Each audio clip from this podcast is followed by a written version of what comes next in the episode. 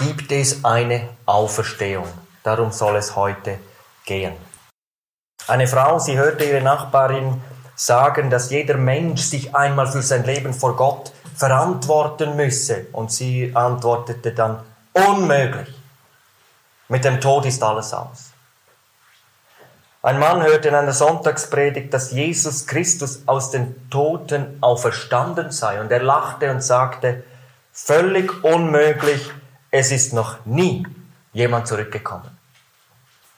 Die Bibel sagt, bei Gott ist kein Ding unmöglich. Und der Herr Jesus sagte zu einer religiösen Gruppe der damaligen Zeit, die Sadduzäer waren das, die die Auferstehung ablehnten, er sagte zu ihnen, ihr irrt euch, weil ihr die Schriften nicht kennt, noch die Kraft Gottes. Jetzt möchte ich uns einen Text lesen aus dem Neuen Testament, eigentlich dieses Auferstehungskapitel aus 1. Korinther 15, die Verse 12 bis 33. Und das war ja ein Wort des Apostels Paulus an die Gläubigen in dieser Gemeinde in Korinth.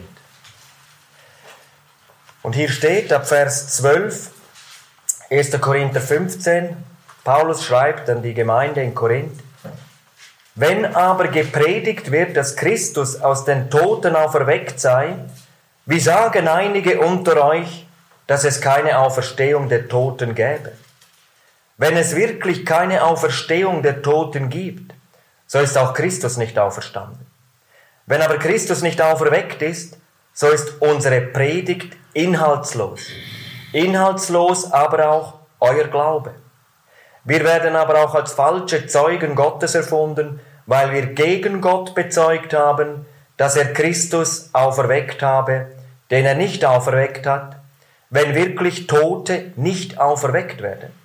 Denn wenn Tote nicht auferweckt werden, so ist auch Christus nicht auferweckt. Ist aber Christus nicht auferweckt worden, so ist euer Glaube nichtig. So seid ihr noch in euren Sünden. Dann sind auch die in Christus Entschlafenen verloren.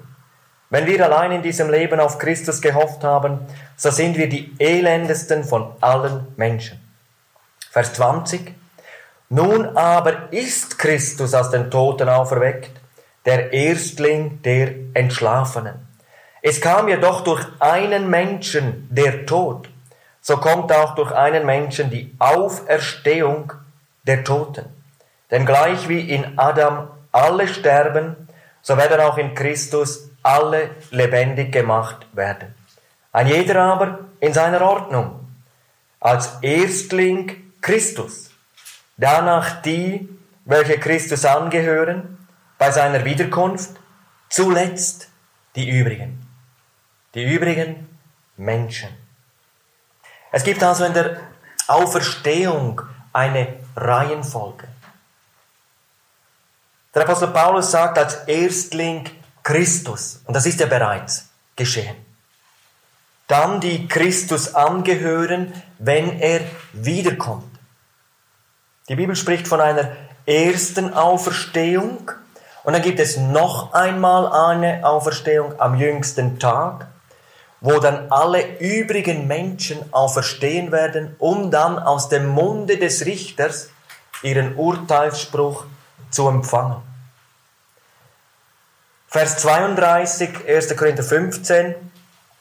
Wenn Tote nicht auferstehen, dann lasst uns essen und trinken, denn morgen sind wir tot. O lasst euch doch nicht irreführen. Schlechter Umgang verdirbt gute Sitten. Werdet doch einmal recht nüchtern und sündigt nicht. Ihr habt ja leider dort etliche, die in einer traurigen Unkenntnis göttlicher Dinge leben. Zu eurer Beschämung muss ich euch das sagen. Dazu gleich eine kurze Erklärung. Der Apostel Paulus wollte die Korinther nicht beleidigen, als er ihnen schrieb, Ihr habt leider dort etliche, die in einer traurigen Unkenntnis göttlicher Dinge leben. Das mögen sehr gescheite Leute gewesen sein. Es gibt sie auch heute, die haben eine sehr gute Schulbildung, sie haben einen sehr guten Abschluss gemacht, sie haben ihre Urkunden an der Wand hängen und sie sind stolz darüber. Und wir müssen das auch anerkennen. Aber ob diese Leute auch in göttlichen Dingen bewandert sind, das ist eine ganz andere Frage. Paulus spricht von göttlichen Dingen, vom Wissen über ewige Zusammenhänge, über göttliche Wahrheiten. Und es gab in Korinth solche, und es gibt auch heute viele solche Leute, ich habe auch lange zu ihnen gehört, die in einer traurigen Unkenntnis göttlicher Dinge leben. Robert Ingersoll, das war übrigens der Mann, der Lew Wallace den Rat gab, schreib doch ein Buch gegen die Christen. Dass es das gar nie gegeben hat, dass er das Christus nie gelebt hat. Und dieser Mann war ein Agnostiker und er hielt dramatische Vorträge in Amerika über seine Zweifel an der Existenz Gottes. Und eines Abends, da hat er vor einer großen Versammlung gesprochen und mit großen Worten seine Zweifel am Gericht Gottes verkündigt. Und als er dann fertig war, da sprang ganz hinten einer in dieser Versammlung auf und rief dann mit schwerer Zunge, ich hoffe, Robert, du hast recht. Ich verlasse mich darauf. Ihr Lieben, wie viele Menschen gibt es heute, die wünschen, dass die Spötter recht haben? Hoffentlich gibt es keine Auferstehung. Hoffentlich gibt es kein Gericht. Hoffentlich gibt es keine Ewigkeit. Hoffentlich hast du recht, Robert. Ich verlasse mich darauf. Der Herr Jesus hat genau das Gegenteil gesagt. Der Jesus sagt, es kommt die Stunde, da werden alle meine Stimme hören und sie werden hervorkommen und sie werden gerichtet. Ich möchte über drei Punkte sprechen heute Morgen. Erstens die Tatsache der Auferstehung Jesu Christi.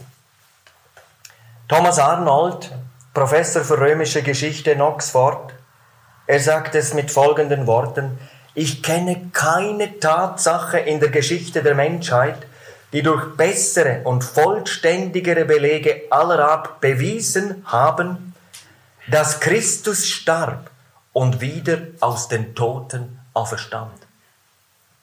Simon Greenleaf, Professor für Jura an der Harvard-Universität, er sagt es so, nach den Gesetzen der Beweisführung, wie sie vor Gericht angewandt werden, gibt es mehr Beweise für die historische Tatsache der Auferstehung Jesu als für jedes andere Ereignis in der Geschichte.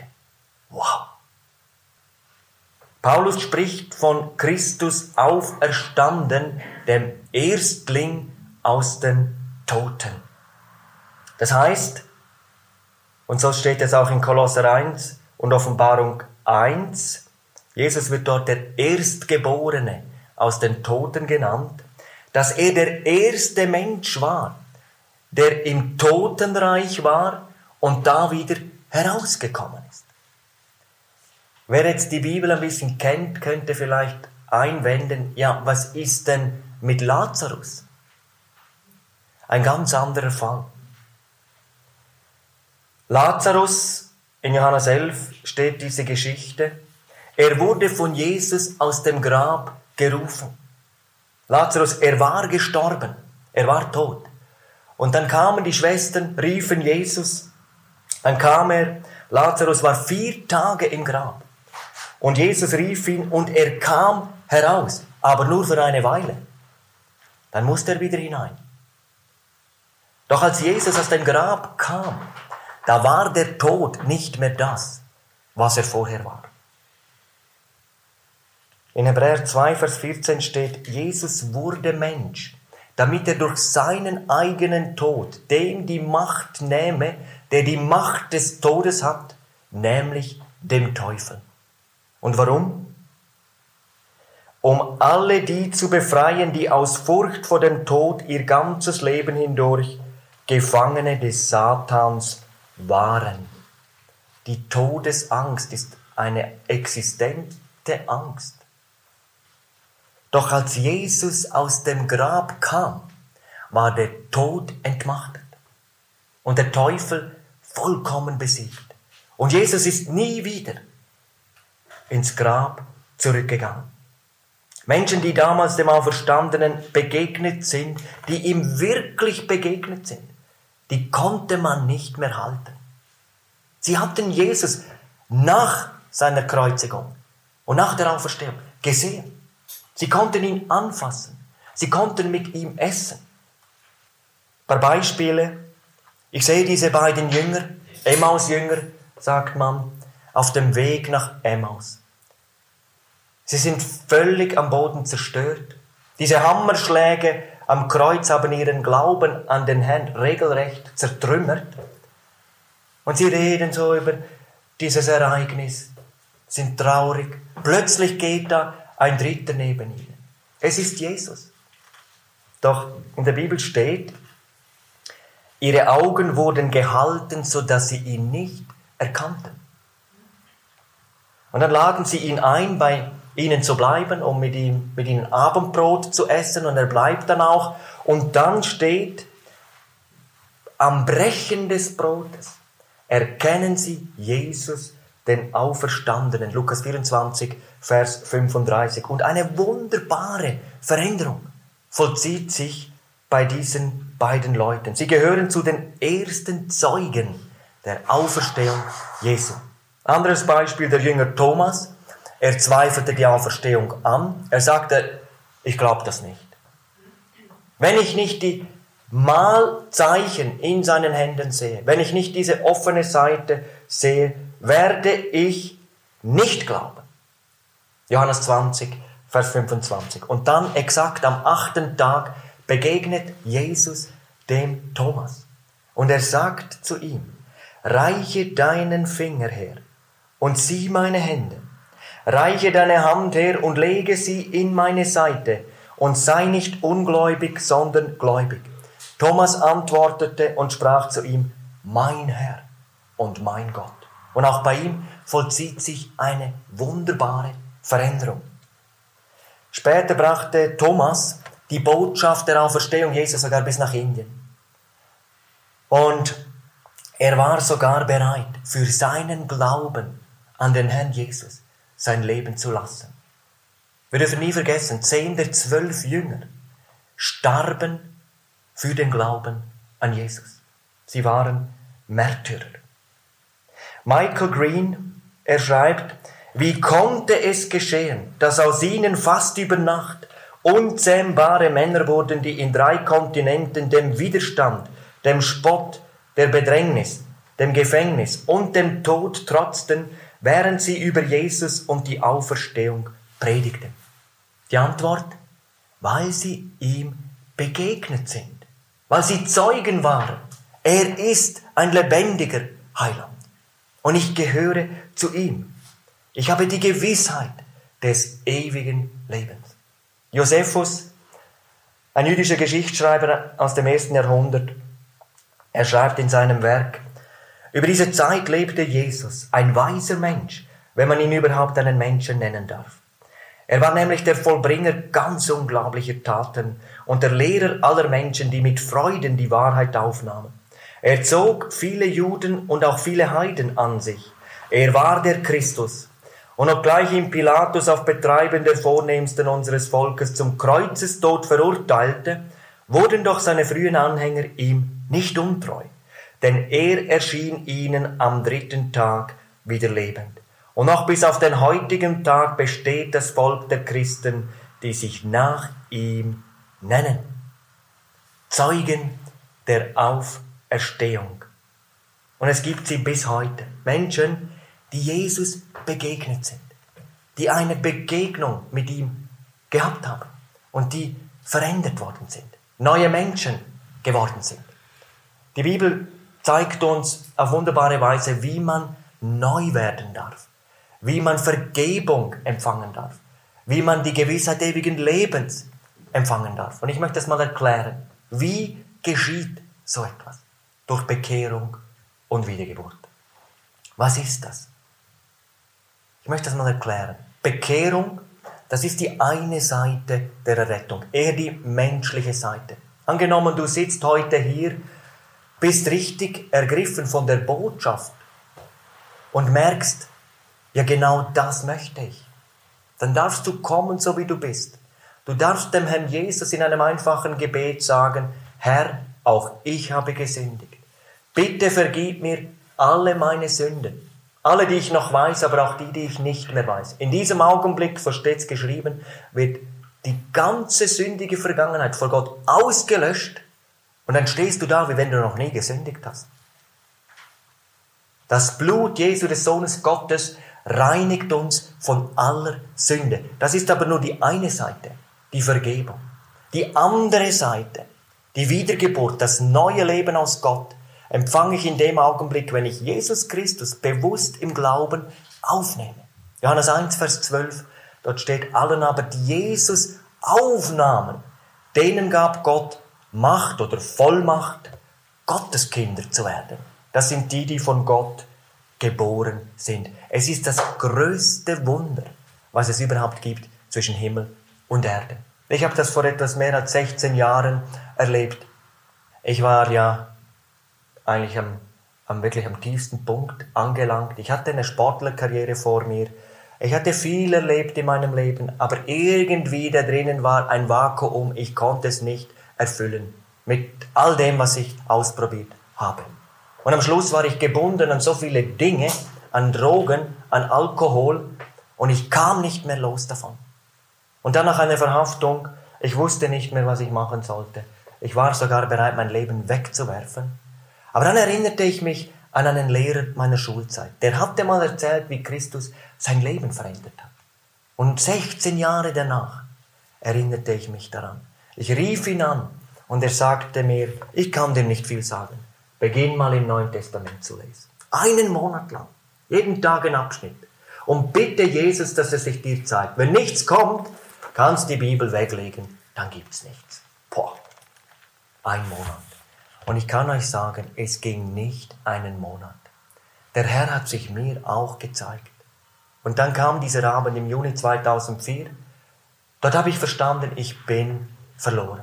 Ich bin getrennt von Gott. Wenn ich so sterbe, gehe ich ewig verloren. Und dann habe ich mein Leben allein daheim, in einem einfachen Gebet, genau diesem Jesus anvertraut. Und es war wirklich ein Wunder, wie eine Kette gelöst wird. Ich war gebunden am Alkohol. Ich war von dieser Stunde an frei vom Alkohol. Und das andere war, als Jesus in mein Leben kam, es war eine Revolution in meinem Leben. Eine Freude war da. Friede. Wir haben vorhin gehört in der Einleitung. Friede, Freude, eine Liebe, die ich nicht kannte. Wo habe ich überall Liebe versucht zu bekommen in Beziehungen? Und eine Weile war das schön und gut, aber dann fehlte doch etwas. Aber als die Liebe Jesu in mein Leben kam, dann musste ich nicht mehr in der Welt suchen. Nicht mehr bei anderen Menschen suchen. Jetzt war ich sogar fähig, anderen zu geben, was ich bekommen habe. Das ist das, was Jesus tut. Und seitdem, das ist mein Wunsch natürlich bis heute, dass es andere Menschen genauso erfahren können. In Norddeutschland beim Missionswerk Bruderhand, es ist ja auch der Konstantin, ein Mitarbeiter, auch in diesem Wochenende mit dabei. Und wir sind so dankbar, dass wir hierher kommen durften und was wir hier erleben durften. Aber damals, wir gingen dann regelmäßig auf die Straße, haben dort Lieder gesungen, einfache Lieder. Und dann haben wir ein Zeugnis gesagt.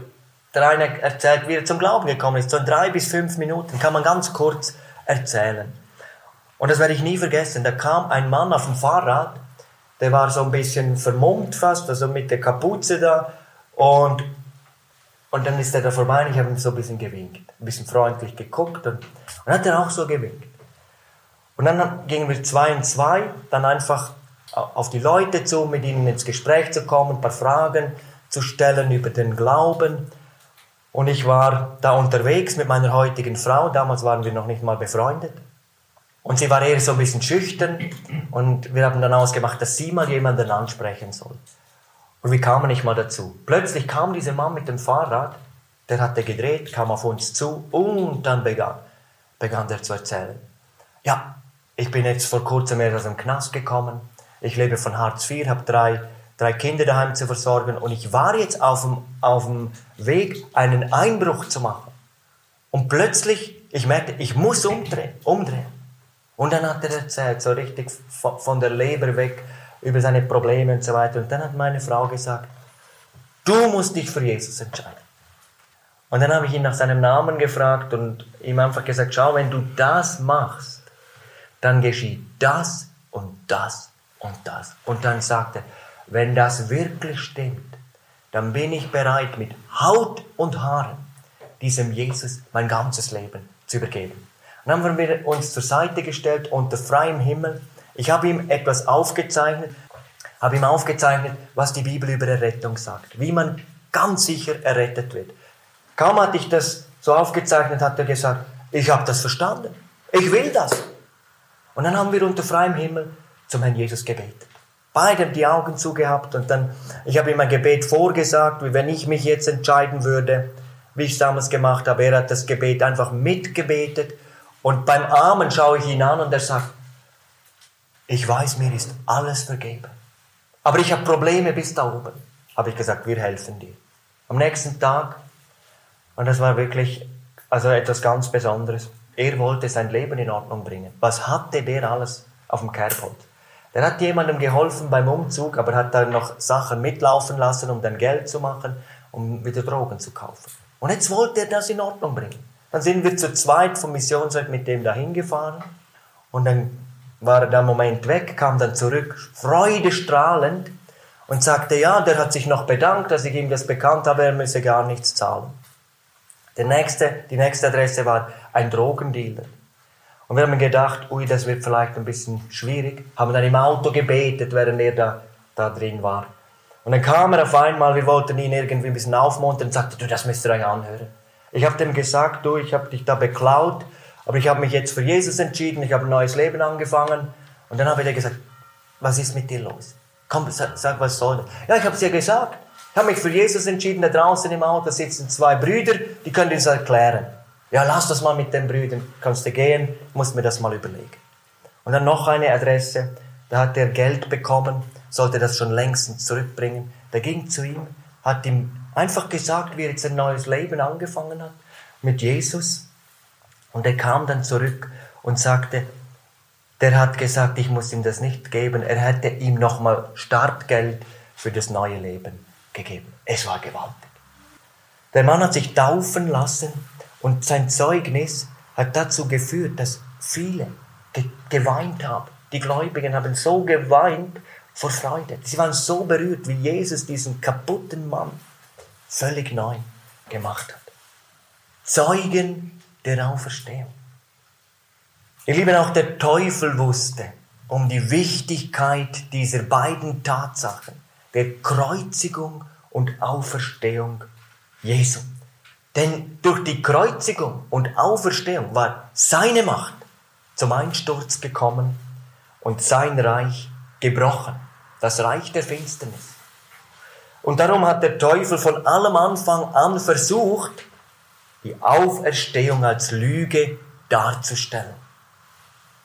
Und jetzt hört ganz gut, seine Gegenbewegung begann bereits am leeren Grab.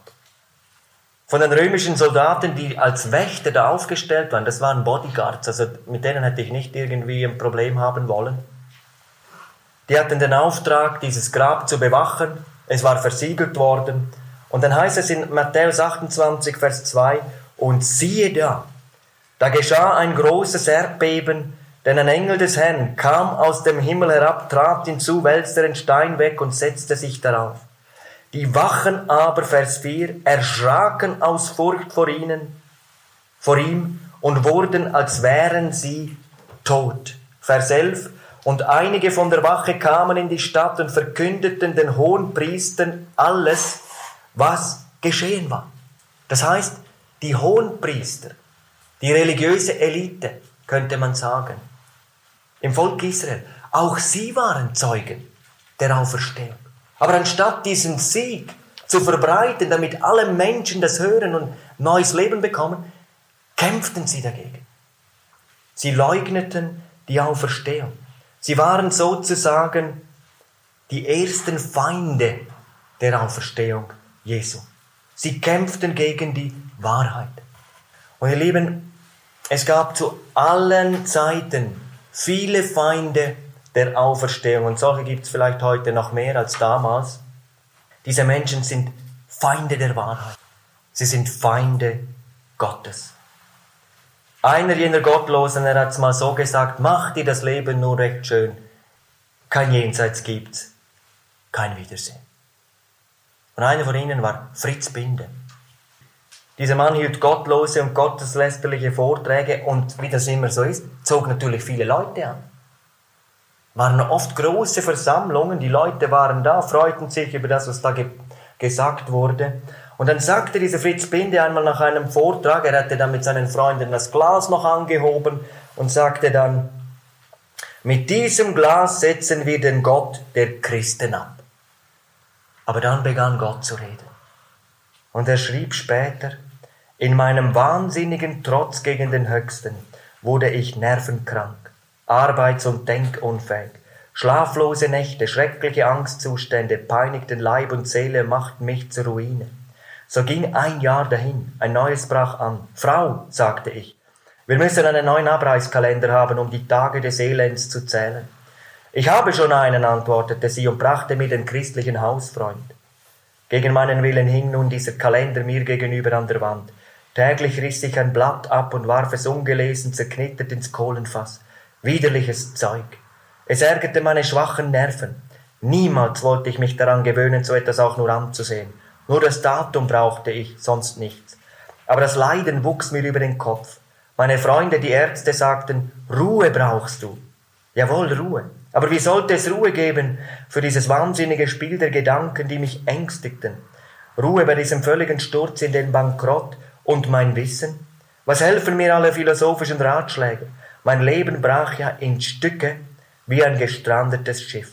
Da hielt ich eines Tages das abgerissene Kalenderblättchen in den Händen und las, das Blut Jesu Christi, des Sohnes Gottes, macht rein von aller Sünde. Sünde? Was ist überhaupt Sünde? Ein andermal las ich, die auf den Herrn harren, kriegen neue Kraft. Kraft! Oh Kraft, wie hungerte ich danach. Langsam, ganz langsam fassten diese Verheißungen in meinem Herzen Boden und ich wurde stiller, fröhlicher und hatte mitten im Jahr ein Erlebnis, wie ich es mir nie hätte träumen lassen. Ihr Lieben, das Wunder geschah. Fritz Binde bekehrte sich. Und er wurde einer der gesegnetsten Evangelisten, den Deutschland je hervorgebracht hat. Das gibt es manchmal. Dass Menschen so ins Gegenteil umschlagen und dann Diener des lebendigen Gottes werden. Viele haben das nicht so erlebt. Ich möchte einen anderen nennen, Voltaire. Voltaire, einer der gottlosesten, den Frankreich je hervorgebracht hat. Viele kennen seine Bücher vielleicht schon gelesen oder haben sie daheim. Voltaire hat gesagt, in 100 Jahren wird man keine Bibel mehr kaufen können. Kein Verlag wird die Bibel mehr auflegen, weil es keinen Menschen mehr gibt, der so dumm ist, dieses Buch zu kaufen. Wer in 100 Jahren eine Bibel sehen will, der muss ins Museum gehen. In 100 Jahren werden die Leute so aufgeklärt sein, dass niemand mehr an dieses Märchenbuch glaubt. Voltaire starb und sein Tod war ein ganz schrecklicher. Diese Krankenschwester, die dabei war, die sagte, für kein Geld Europas möchte ich je wieder so einen sterben sehen. Und nachdem Voltaire gestorben war, hat die Genfer Bibelgesellschaft sein Haus mit Inventar übernommen. Und auf der Druckerpresse von Voltaire wurden Bibeln gedruckt und christliche Schriften und bis unter das Dach vollgestapelt mit Bibeln und christlicher Literatur. So hatte Gott geantwortet. Voltaire ist 1778 gestorben. Mittlerweile sind über 100 Jahre vergangen, ja, über 200 Jahre. Und die Bibel ist immer noch das meistgelesenste Buch auf dieser Welt. Und heute gibt es mehr Christen als vor 200 Jahren. Menschen, die mit großer Dankbarkeit für ihre Errettung, mit großer Liebe diesem Heiland Jesus Christus nachfolgen. Die Kritiker sterben und das Wort Gottes triumphiert weiter. Das Wort Gottes musste sich noch nie beugen vor Atheisten, vor Agnostiker, vor Kritiker. Es hat mal jemand gesagt, diese Aussage macht mir große Freude, all diese Angriffe gegen das Wort Gottes richten gerade so viel aus, als wenn man die Schweizer Alpen mit weich gekochten Bohnen beschießen würde. Kann man ja mal versuchen. Mal schauen, wie viele Berge dann fallen. Das Wort Gottes hat alle Angriffe der Agnostiker, der Atheisten, der Kritiker überlebt. Und noch einmal, es wird niemals vor diesen Leuten kapitulieren müssen. Jesus wird immer das letzte Wort haben und die Leugnung der Auferstehung Jesu hat Folgen. Wollen wir mal die Frage stellen, warum gibt es eigentlich so viele Feinde der Auferstehung? Die allermeisten, die die Auferstehung leugnen, sind sich überhaupt nicht sicher. Und doch behaupten sie so etwas. Sie vertreten diese Theorie, weil die Auferstehung für sie einfach nicht wahr sein darf. Denn sie wissen haargenau, sie können, so wie sie gelebt haben, niemals vor einem heiligen, gerechten Gott bestehen. Darum darf die Auferstehung für sie einfach nicht wahr sein. Viele sagen so leichtfertig, es ist noch keiner aus dem Grabe zurückgekehrt. Wenn man tot ist, dann ist man halt tot. Was für ein Irrtum.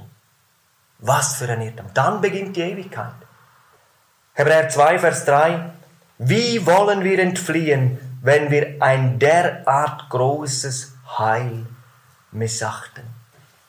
Ich möchte dir heute sagen, wenn du Jesus noch nicht angenommen hast, diese Gnade Gottes, dann lebst du in der größten Sünde, die es überhaupt gibt. Denn es gibt keine größere Schuld als die Ablehnung dieses Gnadenangebotes Gottes. Jesus, er hat alles für dich gegeben. Er hat dich so geliebt, dass er bereit war, als Unschuldiger die Strafe für deine und meine Schuld zu zahlen.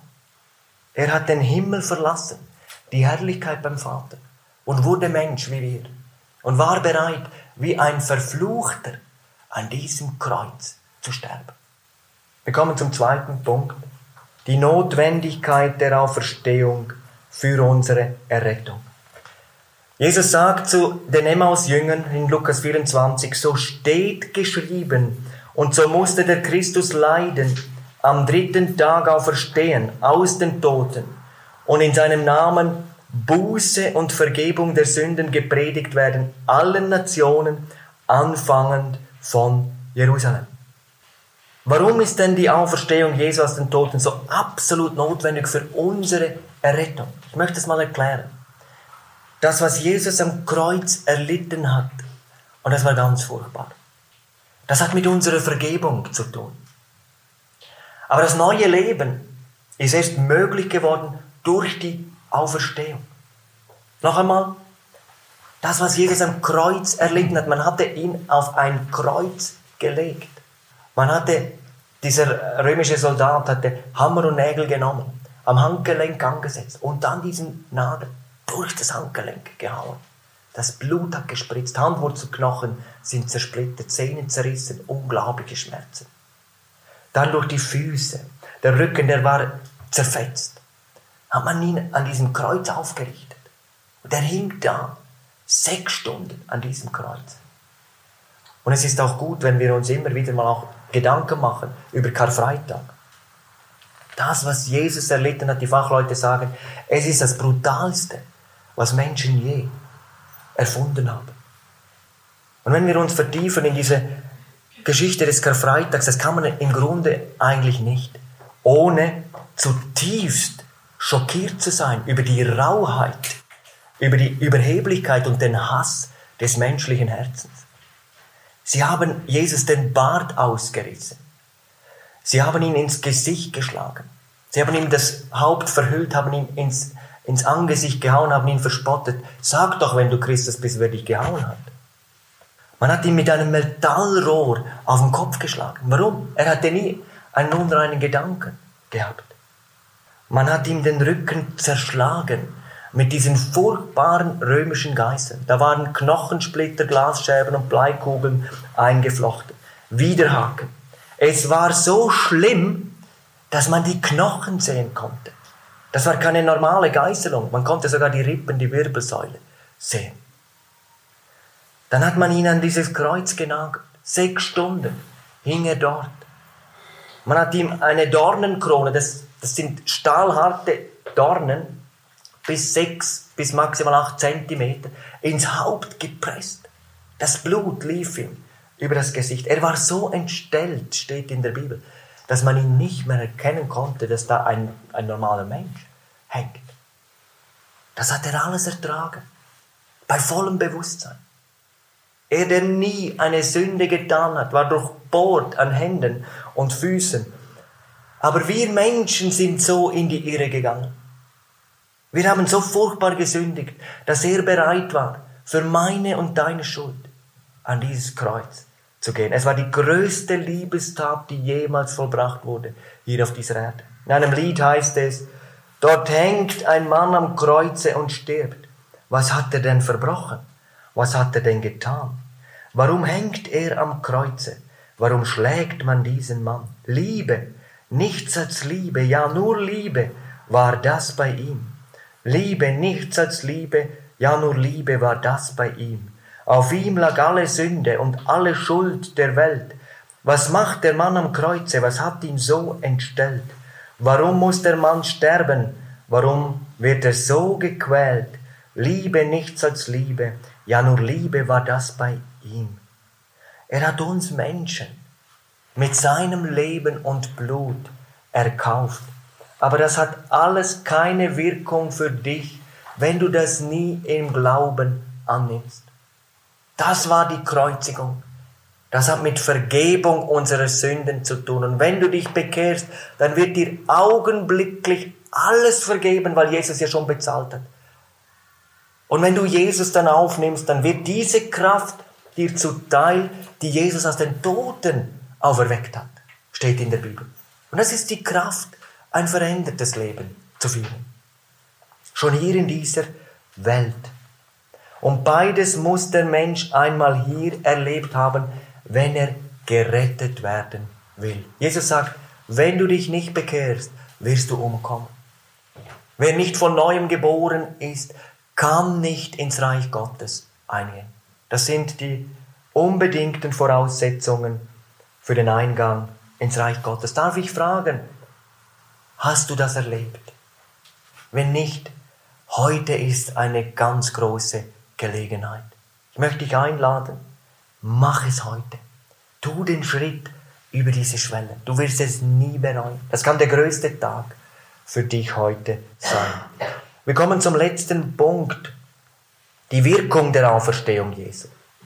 Wir haben gelesen am Anfang 1. Korinther 15, Vers 22, denn gleich wie in Adam alle sterben, so werden auch in Christus alle lebendig gemacht werden.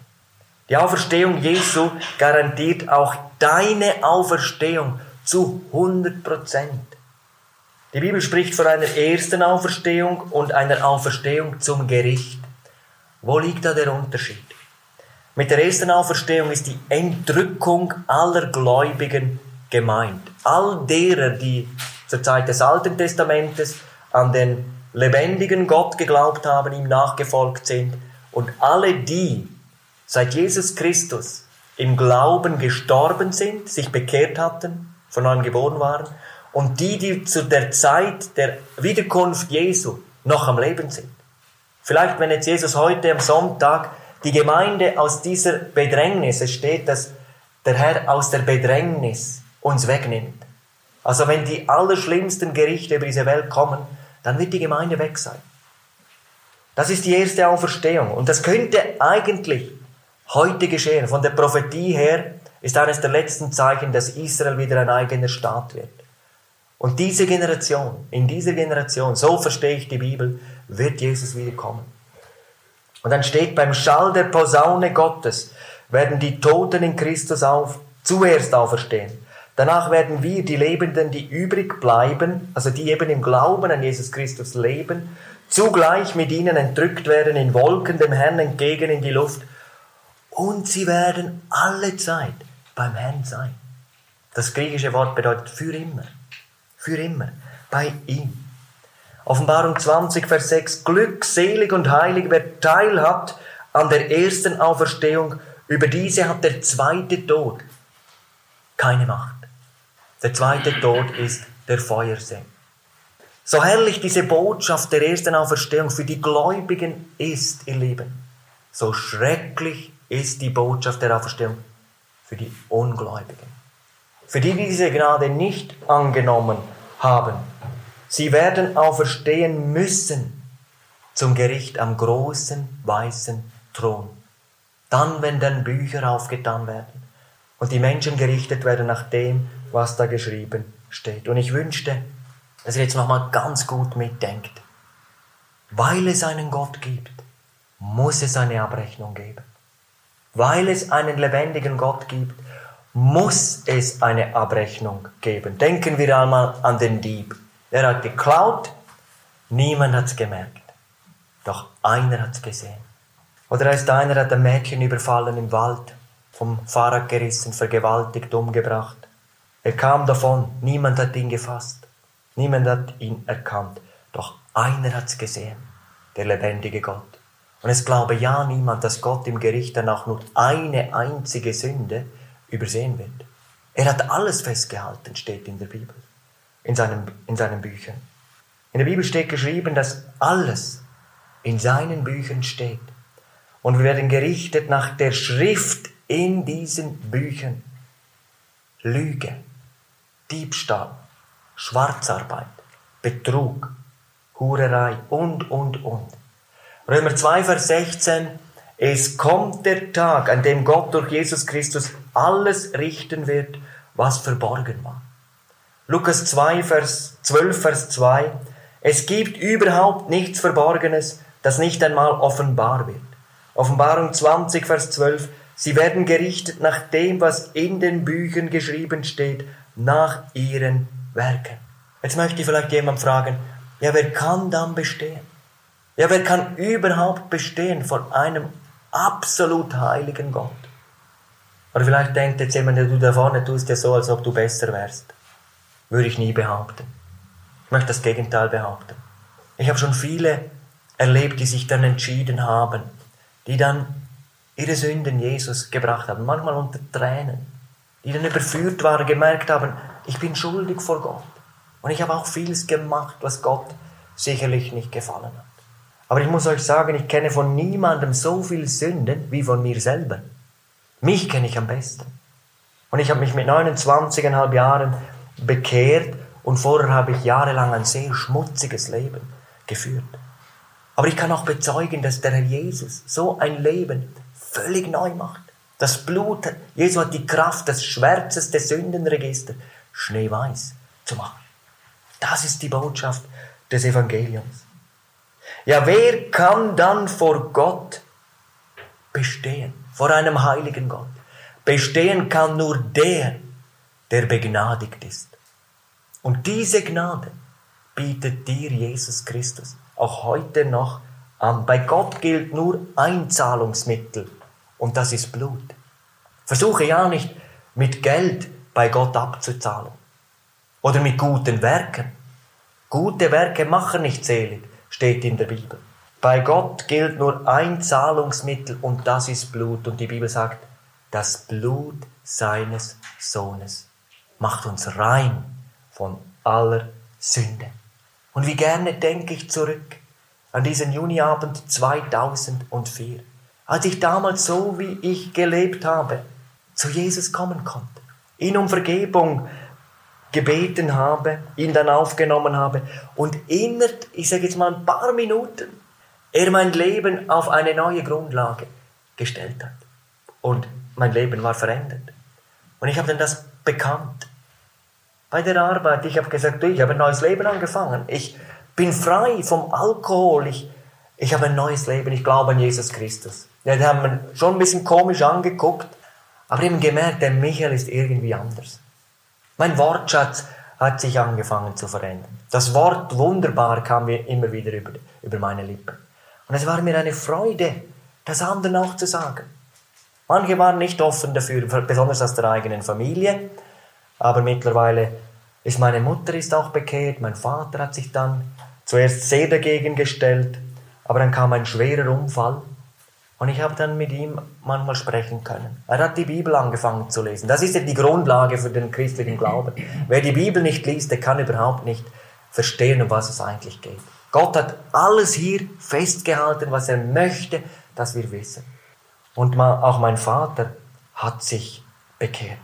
Wer bekehrt, wer wiedergeboren ist, wird ewig bei Jesus sein.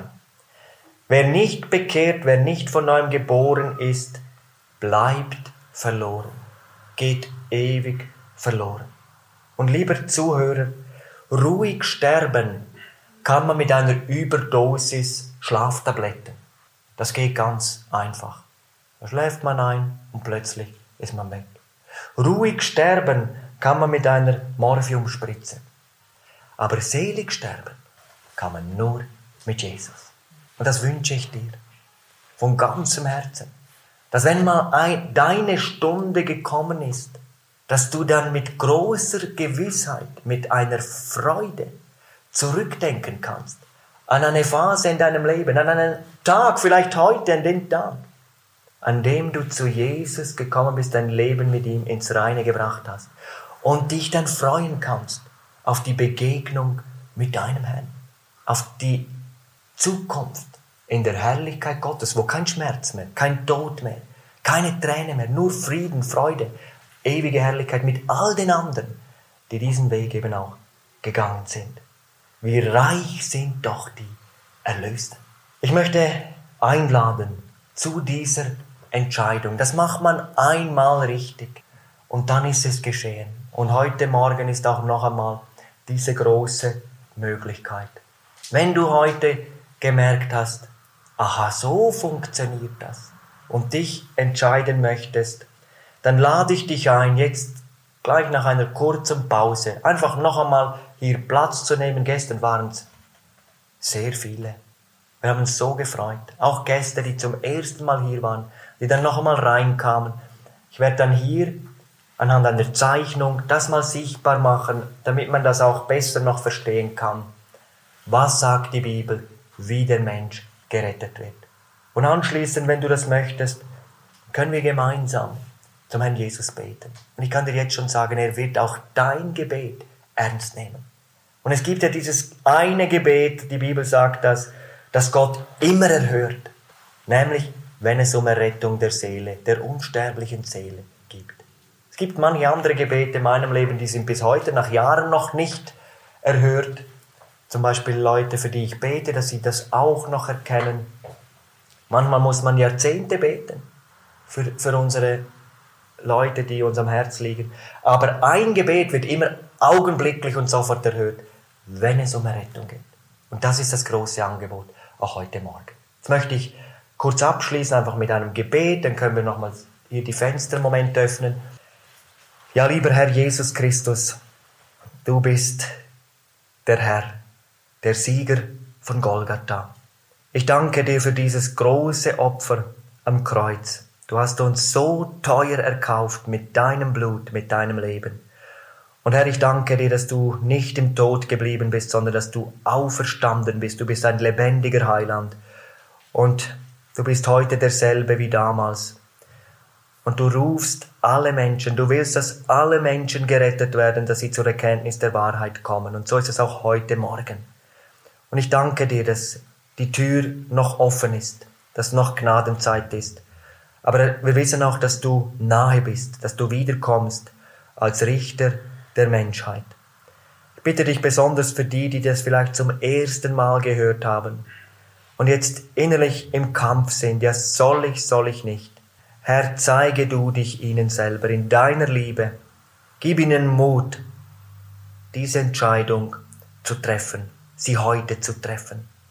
Hilf auch mir gleich bei den Erklärungen, damit es einfach und verständlich ist und auch heute noch einmal Menschen sich zu dir bekehren, dich aufnehmen und gerettet werden, dass der Himmel sich freuen kann über Menschen, die zu dir umkehren. Amen.